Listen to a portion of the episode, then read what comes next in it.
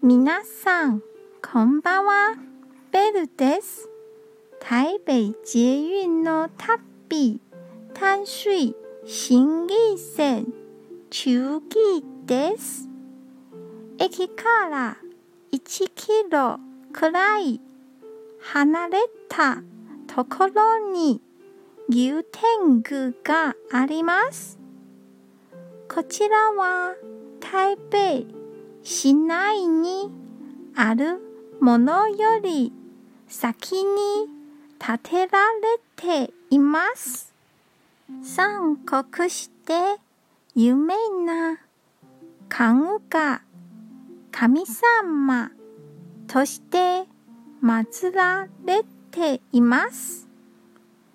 台北市内の牛天宮はいつも人が多いですが、ここは町の中心から離れているので、とても涼かすですよ。